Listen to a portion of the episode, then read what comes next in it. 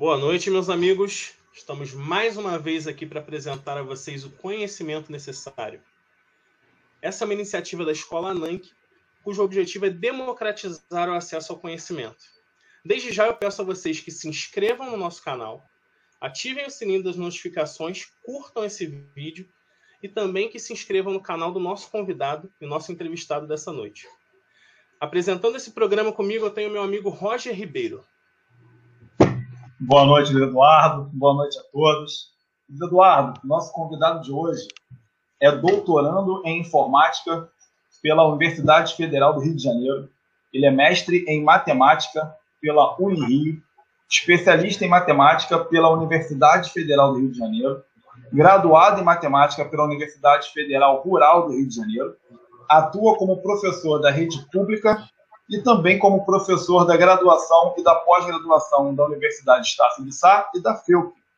Participa dos coletivos de professores Conectando Saberes, Laboratório Sustentável de Matemática, é colaborador do canal Questão Pensada e co-idealizador da formação em gamificação e foco. Eu falo com o autor do livro Atividades Matemáticas com GeoGebra para Educação Básica, o professor Leandro Nascimento. Leandro, seja bem-vindo. É uma grande honra poder conversar com você sobre metodologia ativa. Uma boa noite, ah, Leandro. Prazer é todo meu. Boa noite, professor Roger. Boa noite, professor Luiz Eduardo. É uma grande satisfação aí estar presente aqui na, na Escola NANC, né, para poder ter esse papo, né, papo descontraído, espero, e contribuir né, com os colegas que estão nos assistindo também. Não tem nada de descontraído. E antes de eu passar a palavra para o nosso inquisitor, o Eduardo, eu quero lembrar você que se interessa pela temática, que se interessa por metodologias ativas na educação, que já se inscreva no nosso canal, que solicite a notificação ali apertando o sininho, dê um like, compartilhe com os seus amigos e não deixe de observar na descrição do vídeo o link para as nossas páginas, para as páginas do nosso convidado e também o link para adquirir o livro do nosso convidado, que é um livro muito bom, muito interessante para você que está interessado em trabalhar metodologia ativa no ensino da matemática na educação básica. Mas, Eduardo, é contigo, meu amigo. Obrigado. Leandro, para a gente começar essa entrevista, eu gostaria que você explicasse para nós e para os nossos espectadores o que são as metodologias ativas em educação. Então, a metodologia ativa é uma metodologia que tem o aluno né, como centro, ou seja, ela coloca o foco exatamente na aprendizagem do aluno. Isso é completamente é, diferente do ensino tradicional que a gente está acostumado a ver. Bom, entre os benefícios que nós podemos destacar com relação aos alunos, eles adquirem uma autoestima, né? eles desenvolvem a confiança, eles passam a enxergar o aprendizado de uma forma mais tranquila, eles se tornam aptos a resolver problemas. É, também podemos falar que existe uma melhora da qualificação profissional e eles, eles se tornam, em, em, eles se tornam, enfim, protagonistas do seu próprio aprendizado. Agora, eu posso citar para vocês aqui a pirâmide né, de aprendizagem de William Glasser, e ele destaca lá no seu, na sua base né, três é, objetivos que são bem interessantes para o professor trabalhar, que são eles, né, discutir, praticar e ensinar. Quando o aluno ele desenvolve essas três coisas, né, ele maximiza o seu aprendizado, segundo o William Glasser. Ah, só para vocês terem uma ideia, discutir aumenta em 70% aí o seu aprendizado. Quando ele pratica, ele aumenta em 80%. E quando ele ensina, ele, ele se apropria do aprendizado em 95%. Eu posso destacar também para vocês é, algumas formas que a metodologia ativa ela aparece. Temos o, o exemplo da sala de aula invertida, o ensino híbrido, a aprendizagem baseada em projetos, a aprendizagem baseada em problemas, estudos de caso, aprendizagem por pares ou times, né? nós gostamos de usar equipes, e a gamificação, que é a nossa praia. E já dando um gancho né, bem legal com relação à gamificação, eu vou aqui citar né, o último Jedi, né, uma fala lá do, do mestre Yoda, ele fala assim, ó, maior professora de todas, a falha é. O que, que isso quer dizer? Né, muitos dos nossos alunos, eles têm problemas com relação ao falhar, né, ao não cumprir uma tarefa. Justamente, as metodologias ativas, elas têm a finalidade de dar para o aluno uma segurança, de dar uma nova oportunidade, que ele consiga realizar essas tarefas até que ele realmente tenha êxito nessas atividades. Eu posso citar também, para ilustrar e, claro, fazer um link com essa fala do mestre Yoda, a Jane McGonigal, que foi a, a mulher que trouxe né, a palavra gamificação para o mundo físico em si, é, no ano de 2010, quando ela, ela, participou do TED. Né? Então, desde lá, ela, ela publicou um livro chamado, intitulado né, A Realidade em Jogo, e esse livro essa fala dela vai de encontro a essa fala do, do mestre Yoda, porque ela sinaliza que a falha faz parte desse processo do gamer, né? E, consequentemente, né, do nosso aluno aí já puxando gancho para a educação. Olhando, você comentou então dessa, dessa questão de ser uma, uma metodologia diferenciada da metodologia tradicional, mas eu, eu, gostaria de entender se ela substitui a metodologia tradicional, se ela trabalha em conjunto com os métodos tradicionais de ensino. Como é que, como é, que é a relação dela com, com o ensino tradicional? Então, para responder essa pergunta, eu vou trazer alguns pesquisadores para dialogarem conosco aqui, tá certo? Bom, o primeiro deles, o primeiro estudo que eu vou é, salientar é do Almeida e do Valente, que eles falam o seguinte: os métodos tradicionais que privilegiam a transmissão de informação pelos professores faziam sentido quando o acesso à informação era difícil. O que, que isso quer dizer? Que hoje, né, com o advento da internet, com o advento né, de outras mídias que são capazes de levar, de propagar a informação, não faz mais sentido o professor ser o centralizador, né, aquele único detentor do saber. Bom, para articular com essa fala de Almeida e Valente, eu vou trazer nada mais, nada menos do que o professor José Moran. É um grande nome, grande ícone da metodologia ativa. E ele fala o seguinte: ele cita alguns teóricos, olha, o Dewey, o Freire, o Rogers, que não é o Roger, né, e o Novak, que eles sinalizavam já desde muito tempo atrás que a gente deveria superar a educação bancária, né, aquela educação tradicional, e focar a aprendizagem no aluno, que é justamente o que nós pleiteamos com a metodologia ativa.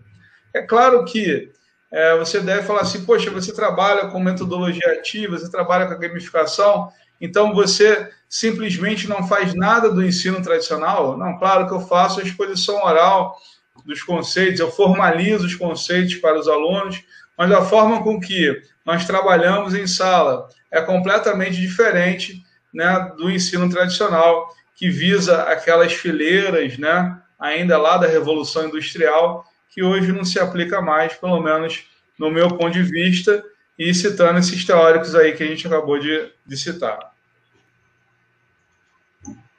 Leandro, a gente tem a necessidade de alguma formação específica para o profissional para a aplicação dessas metodologias ativas?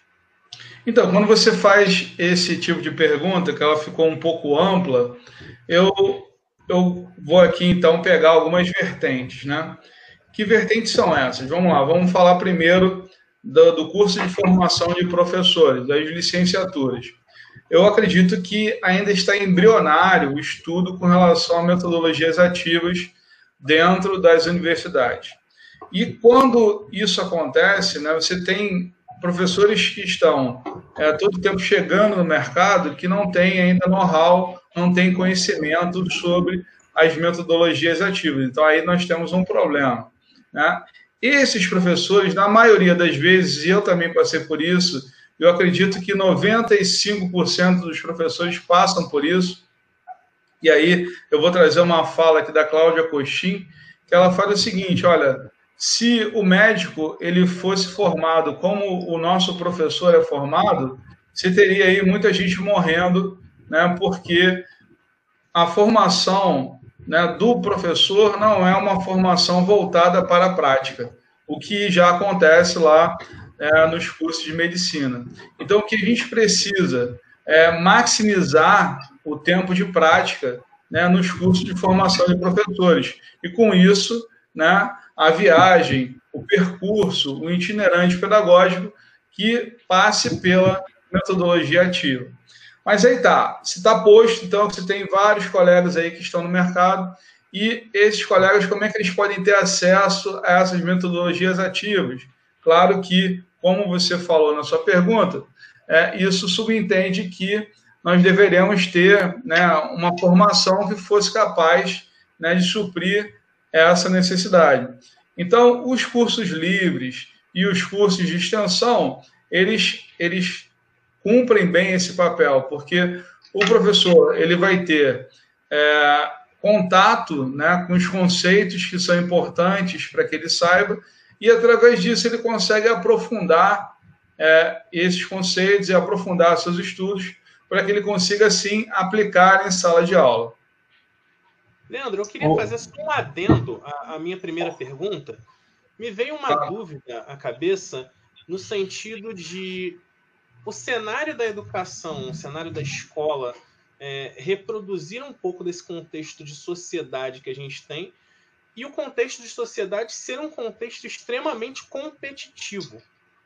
E eu queria te perguntar sobre algo que você citou na primeira resposta, é, acerca de como a falha pode ser inserida nesse contexto competitivo como algo que promove um ganho ao aluno no sentido de experiência e se essa falha ela concorre com o método de educação tradicional que é de êxito que é de cumprir é, é certas demandas por exemplo de notas de cumprir avaliações e coisas do tipo então, olhando pelo prisma né, do, do ensino tradicional, a falha, na verdade, o aluno enxerga como uma derrota.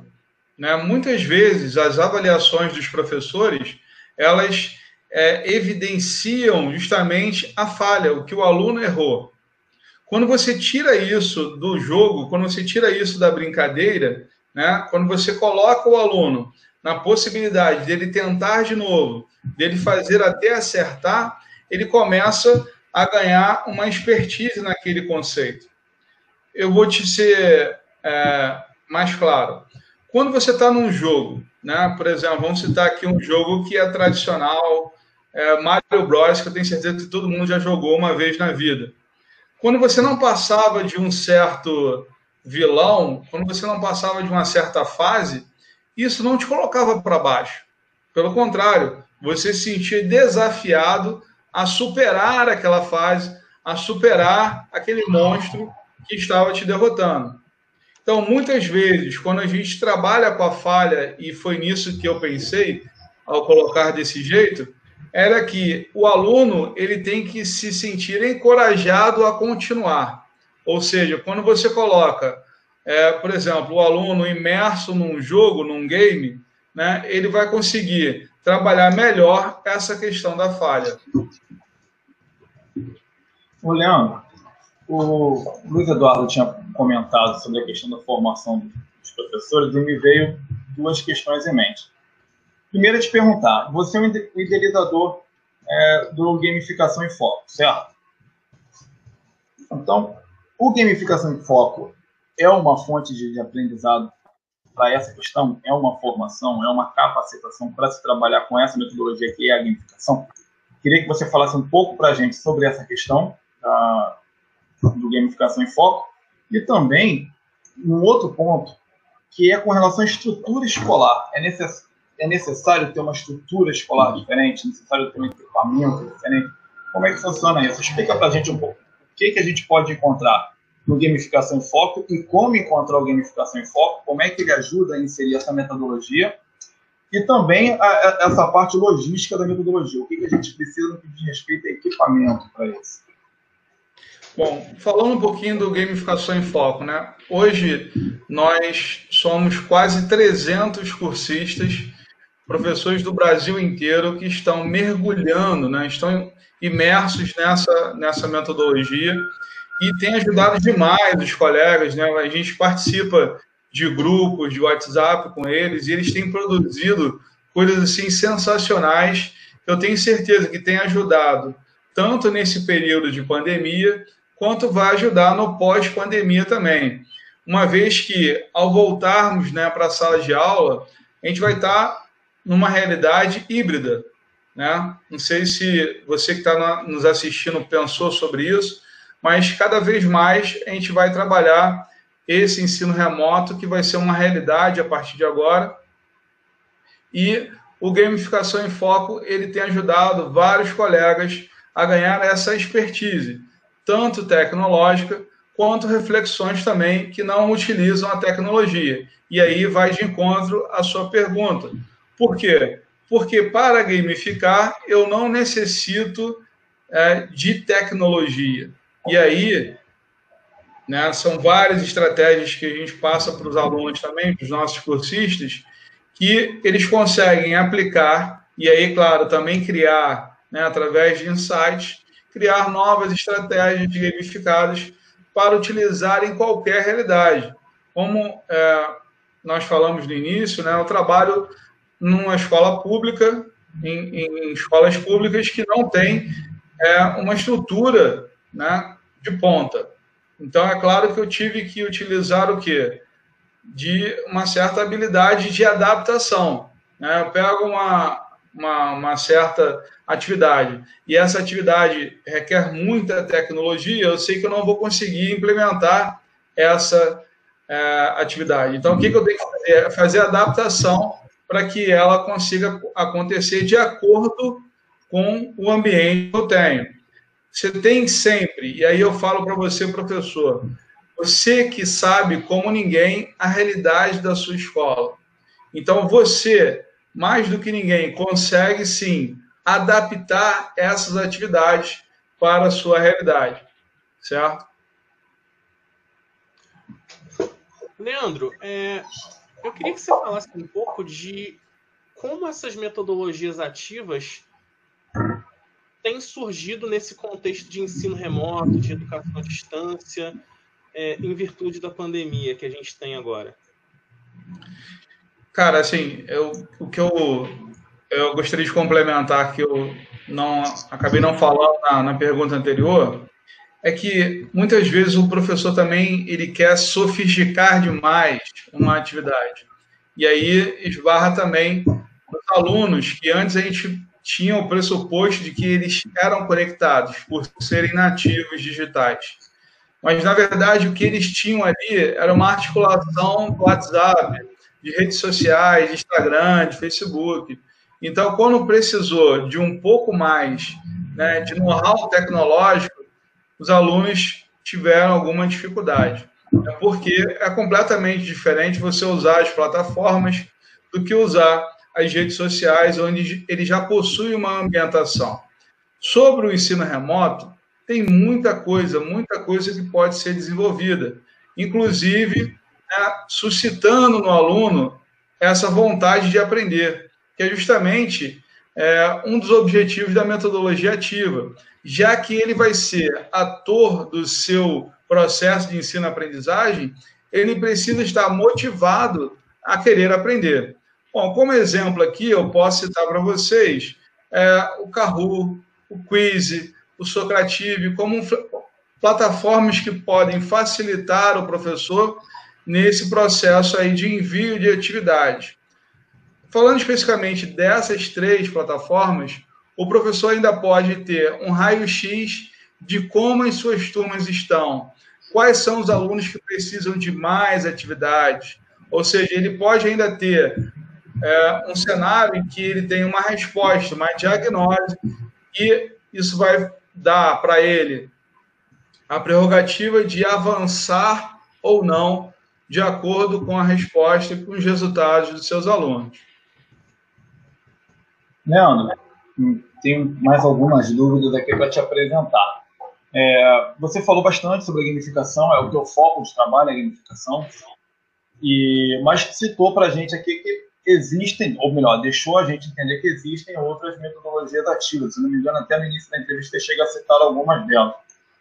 Eu queria que, te fazer uma, uma, um questionamento com relação à identidade da gamificação. Eu queria que você trouxesse para a gente o ponto diferencial dela com relação às demais e também o que, que distinguiria ela de um jogo, de, de simplesmente o professor levar um jogo para jogar com os alunos em sala de aula, como a gente sabe que muitas vezes acaba acontecendo dentro, dentro da escola com um tapar buraco, um complementar de tempo, cobrir um colega que acabou faltando. Enfim, essa questão de identidade, no que, que a gamificação tem de diferente com, as outras, com os outros métodos dessas metodologias ativas e por que, que ela não seria simplesmente um jogo em sala? Bom, ela não é só um jogo porque é, os professores que estão utilizando a gamificação, né, eles precisam de um planejamento. Ou seja, e o professor José Moran também destaca isso, né? Quando você vai, vai colocar um jogo, né, uma atividade gamificada para a sua turma, você precisa ter muito claro na sua mente quais são os objetivos pedagógicos que você quer alcançar. E aí eu vou te dar um exemplo. Você pode usar, por exemplo, o banco imobiliário. Se você pega o banco imobiliário e disponibiliza para esses alunos jogarem por si só, ó, joga aí, se vira aí. Isso aí é um jogo pelo jogo, né? Mas quando você constrói ali algo que você queira realmente ensinar para o aluno, por exemplo, em matemática eu posso associar esse jogo para trabalhar, por exemplo, as operações com números racionais. Opa, então peraí. Aí eu tenho um objetivo pedagógico que eu vou utilizar o game para poder alcançar. Então, o aluno, enquanto ele está ali né, na fissura do jogo, enquanto ele está ali no estado de flow, né? Essas oportunidades elas são é, utilizáveis né, para poder gerar esse conhecimento. Então, o aluno vai aprender com gosto, vai aprender motivado, e isso difere justamente é, de outras metodologias. Né? A gamificação ela tem esse quê de motivar o aluno, de colocar o aluno enganjado né, nessa atividade o que alguma outra proposta pode também é, proporcionar. Mas o game, como é um cenário que ele curte já, que vem lá do mundo real ou do mundo virtual, é uma atividade completamente diferente. Leandro, é... existe alguma diferença no que diz respeito à metodologia ativa no sentido da educação de crianças de segmentos menores para a educação de, criança, de adolescentes, por exemplo, no sentido de crianças dependerem um pouco mais da mediação dos pais, no contato com a aprendizagem, crianças em processo de alfabetização. É, existem essas diferenças e se existem, quais são elas? É, total diferença, né? O aluno lá do ensino infantil ele é muito mais dependente do adulto, né? Mas na construção dessas atividades, né, o professor também tem que pensar nisso. Né? Existem muitos games em que você não precisa ler um texto para poder. É, por que, eu falo ler um texto? Né? Porque o storytelling, né, que é uma, uma outra forma, uma outra metodologia também de ensino, ele está muito enraizado com a gamificação. Então, você pode construir um cenário né, e uma história em que você não precise ler o texto e o aluno consiga ali realizar a atividade e o próprio feedback do jogo vai poder dar o direcionamento para o aluno se ele deve continuar ou não é, nessa atividade. Vou te dar um exemplo. Eu construí um tempo atrás uma atividade sobre é, números, né? pensando no meu filho. E qual é a forma de dar o feedback? Eu colocava um Minion, que é um, um personagem que ele gosta, feliz toda vez que ele acertava e um Mion triste quando não era a resposta que eu estava esperando. Então ele conseguia ali tentar até acertar o que era o objetivo do jogo. Então você vê que nessa perspectiva eu dei autonomia para ele, né? mas o próprio feedback do jogo, que é um mecanismo que o jogo possui, e todos os jogos possuem um feedback, esse feedback vai fazer com que ele tenha um aprendizado. Então, ele vai ali, no processo empírico, fazer com que ele tenha o seu desenvolvimento. Não, eu acabei ficando agora aqui com mais uma, uma questão na cabeça, tá? É, você chegou a citar alguns programas que podem ser utilizados pelos professores para trabalhar com a gamificação, quando a gente estava falando sobre estrutura. E antes da nossa entrevista, cheguei a observar algumas coisas na internet e vi algumas experiências, por exemplo, utilizando celular. o celular já há, há algum tempo tem sido visto como um vilão em sala de aula, existe legislação limitando o celular dentro de instituições de ensino uh, já é criada uma imagem, já foi criada, na verdade, há muito tempo, uma imagem negativa sobre o celular e alguns outros dispositivos eletrônicos usados em sala de aula. Em algumas gerações anteriores, a gente ainda tinha o hábito, é, ainda que tenha sido muito efêmero, mas tinha o hábito dos laboratórios de informática. A gente chegou a ver praticamente uma década desses laboratórios de informática. Hoje já não parece mais ser viável, ser a saída. Inclusive, usavam é, equipamentos que hoje já se, já se tornam até bem rarefeitos no cotidiano comum das pessoas, o celular vem se apresentando cada vez mais. E a minha pergunta é, é, na verdade são duas, né? Porque primeiro eu preciso saber se você utiliza o celular no seu cotidiano. E caso você utilize o celular no seu cotidiano para trabalhar, como é que você faz para lidar com esse preconceito que o aparelho tem? Em relação à direção de escola, enquanto empregador, em relação aos responsáveis dos alunos, se isso te aparece como um problema, se você lida com ele, como lida com ele. Bom, primeiro, é mostrar para o aluno que o celular ele pode ser utilizado como uma ferramenta pedagógica é muito mais difícil do que você proibir. Então, as correntes e as pessoas que proíbem, na verdade, estão querendo se isentar né, da explicação, desculpa, da explicação e de tentar dar para ele algum motivo ou alguma finalidade pedagógica, certo? Então, isso aí é um ponto de preocupação de pessoas de fora da educação que não têm é, nenhuma convergência com o tema. Então, o que eu falo sempre para o meu aluno é: você tem que utilizar de forma inteligente. Ou seja, você primeiro vai fazer as atividades, você vai e tem atividades que eu utilizo o celular como uma ferramenta. Então, ele não tem como, não tem como realizar a atividade e estar no Facebook, por exemplo. Porque a atividade, ela pressupõe a utilização de softwares específicos como GeoGebra, por exemplo, ou essas plataformas aí que eu sinalizei anteriormente. É, o Kahoot, o Quiz e o Socrative. Não tem como ele ficar trocando de ambiente. E com isso, ele tem né, nessas ferramentas uma maximização né, de possibilidades. Ou seja, enquanto é, eu não utilizo a tecnologia, eu permito que meu aluno vá até um certo limite. Quando eu coloco a ferramenta tecnológica, eu permito que ele suba um pouco né, no que ele pode adquirir de retorno. Eu vou te dar um exemplo. Nós fizemos uma atividade é, lá no município de Caxias, em que os alunos eles pegavam é, o celular deles e iam entrevistar as pessoas com relação a algum tema social. Então, eles é, construíram uma pesquisa, eu, nós digitalizamos essa pesquisa no, no Google Forms, e eles foram né, para os vizinhos, para as praças, com os parentes, entrevistar as pessoas sobre é, perguntas de cunho social. Então, depois, qual foi o trabalho? Compilar esses dados né, através é, do conhecimento matemático e do conhecimento estatístico. Então, vejam, se eu não estivesse utilizando o celular, a captação dos dados, primeiro, a, a, a possibilidade de erro seria absurda, né? Porque quando você coloca isso no papel, para depois você jogar no computador, então você tem duas entradas. Então, essas entradas poderiam gerar os erros.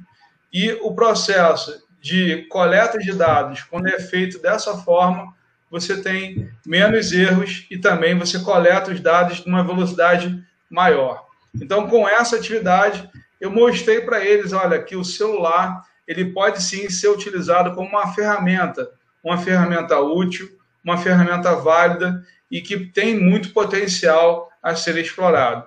Com relação às direções de escola, eu nunca tive nenhum trabalho com relação a, a brecarem, né, a proibirem a utilização das minhas estratégias.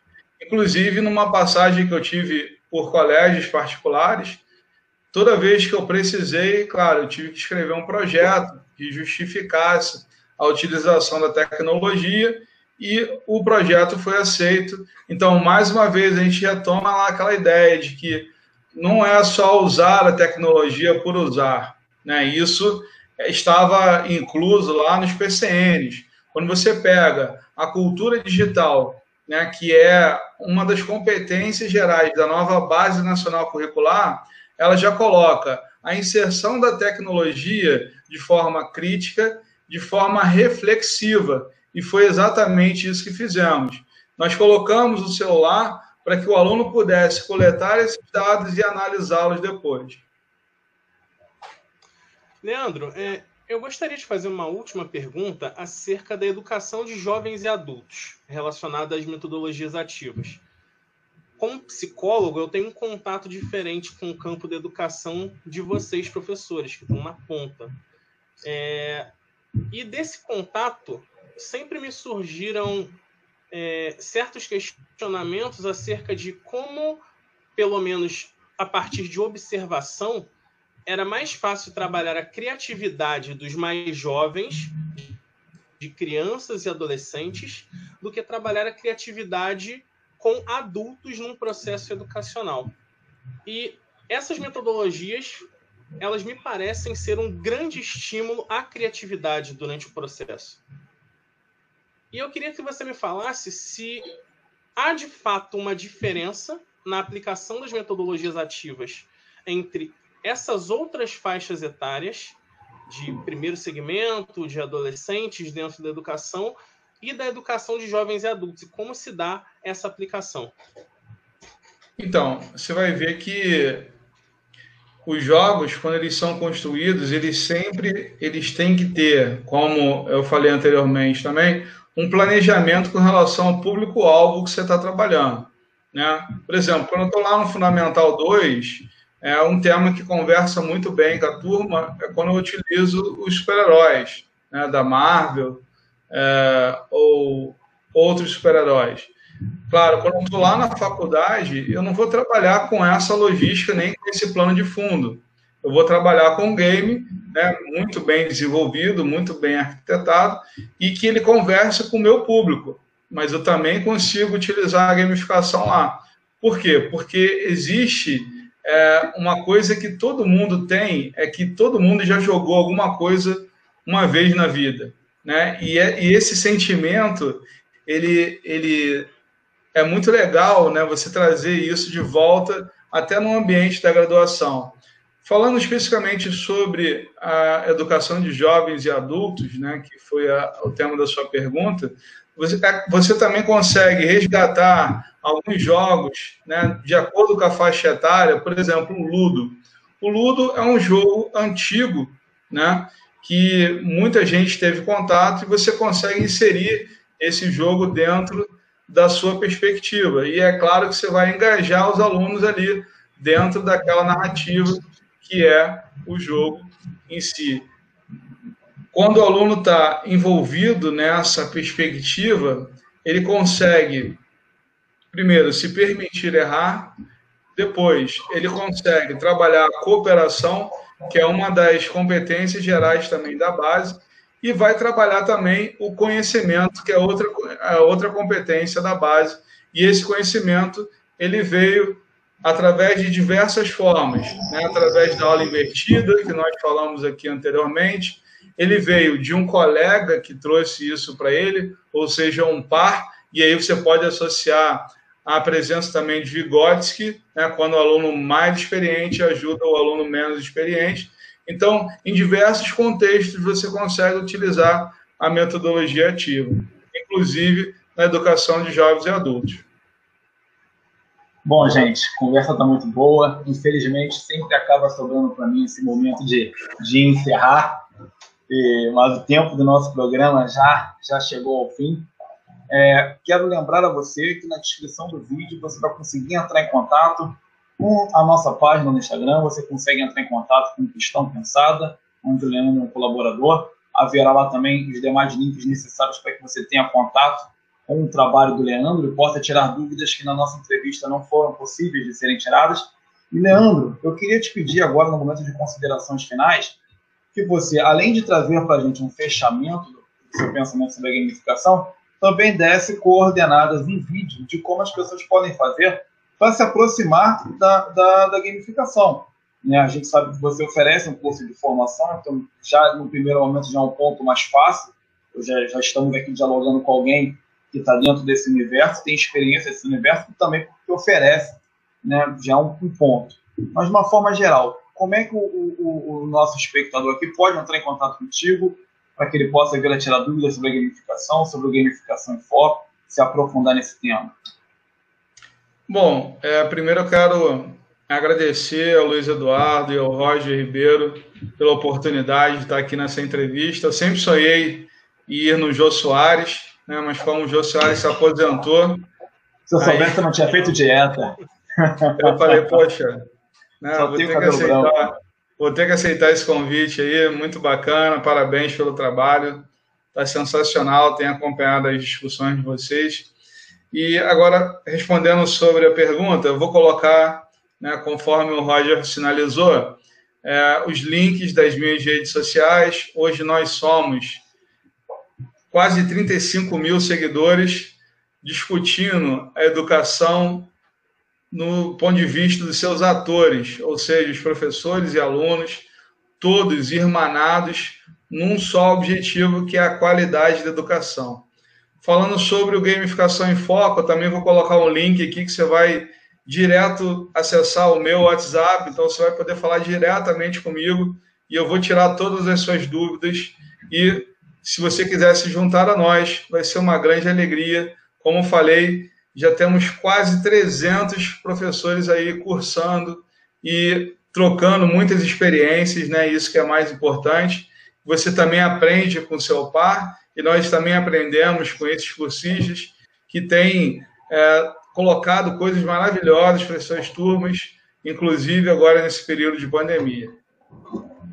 Leandro, até antes da gente fechar o programa aqui, tem um pontinho. Você escreveu um, livro, e agora falando para o público de professores de matemática e educação básica, você escreveu um livro trabalhando GeoGebra com matemática. Como é que a gente faz para ter contato aí com atividades matemáticas com GeoGebra para educação básica? Se encontra nas livrarias, na internet? Como é que a gente faz para ter contato com o livro? Então, para nossa felicidade, né, o, o, ponto auge assim do livro foi a Bienal que aconteceu aqui no Rio de Janeiro no ano passado e nas livrarias o livro está esgotado. Né? Então, você tem alguns poucos exemplares que estão é, comigo e com o professor Rafael. Né? Então, vou também disponibilizar as redes do professor Rafael aqui no, no link da descrição do vídeo. E você tem a versão digital que está na, na Saraiva, né, o e-book, né, que você também pode adquirir. E claro que se você entrar em contato conosco, nós enviaremos pelos, pelo correio é, esses livros.